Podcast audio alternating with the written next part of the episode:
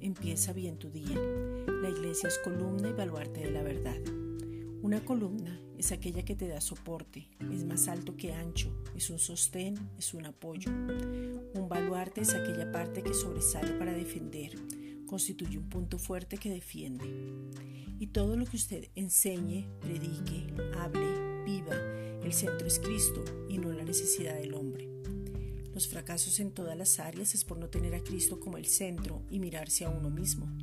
La iglesia es cada uno de nosotros y no un edificio, eso es la sede.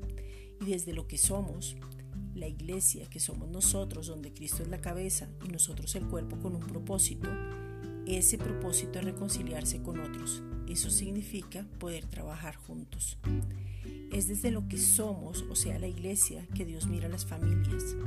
El misterio revelado en Efesios es la iglesia y es para responder al propósito eterno de Dios, hablar la verdad.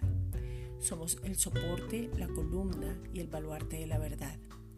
La iglesia es cada uno de nosotros, los que hemos creído en Cristo, y todos somos una familia donde hay comunión, intimidad, relación y no es por sacrificio es por entender que Cristo entregó su vida por cada uno de nosotros y nos unió.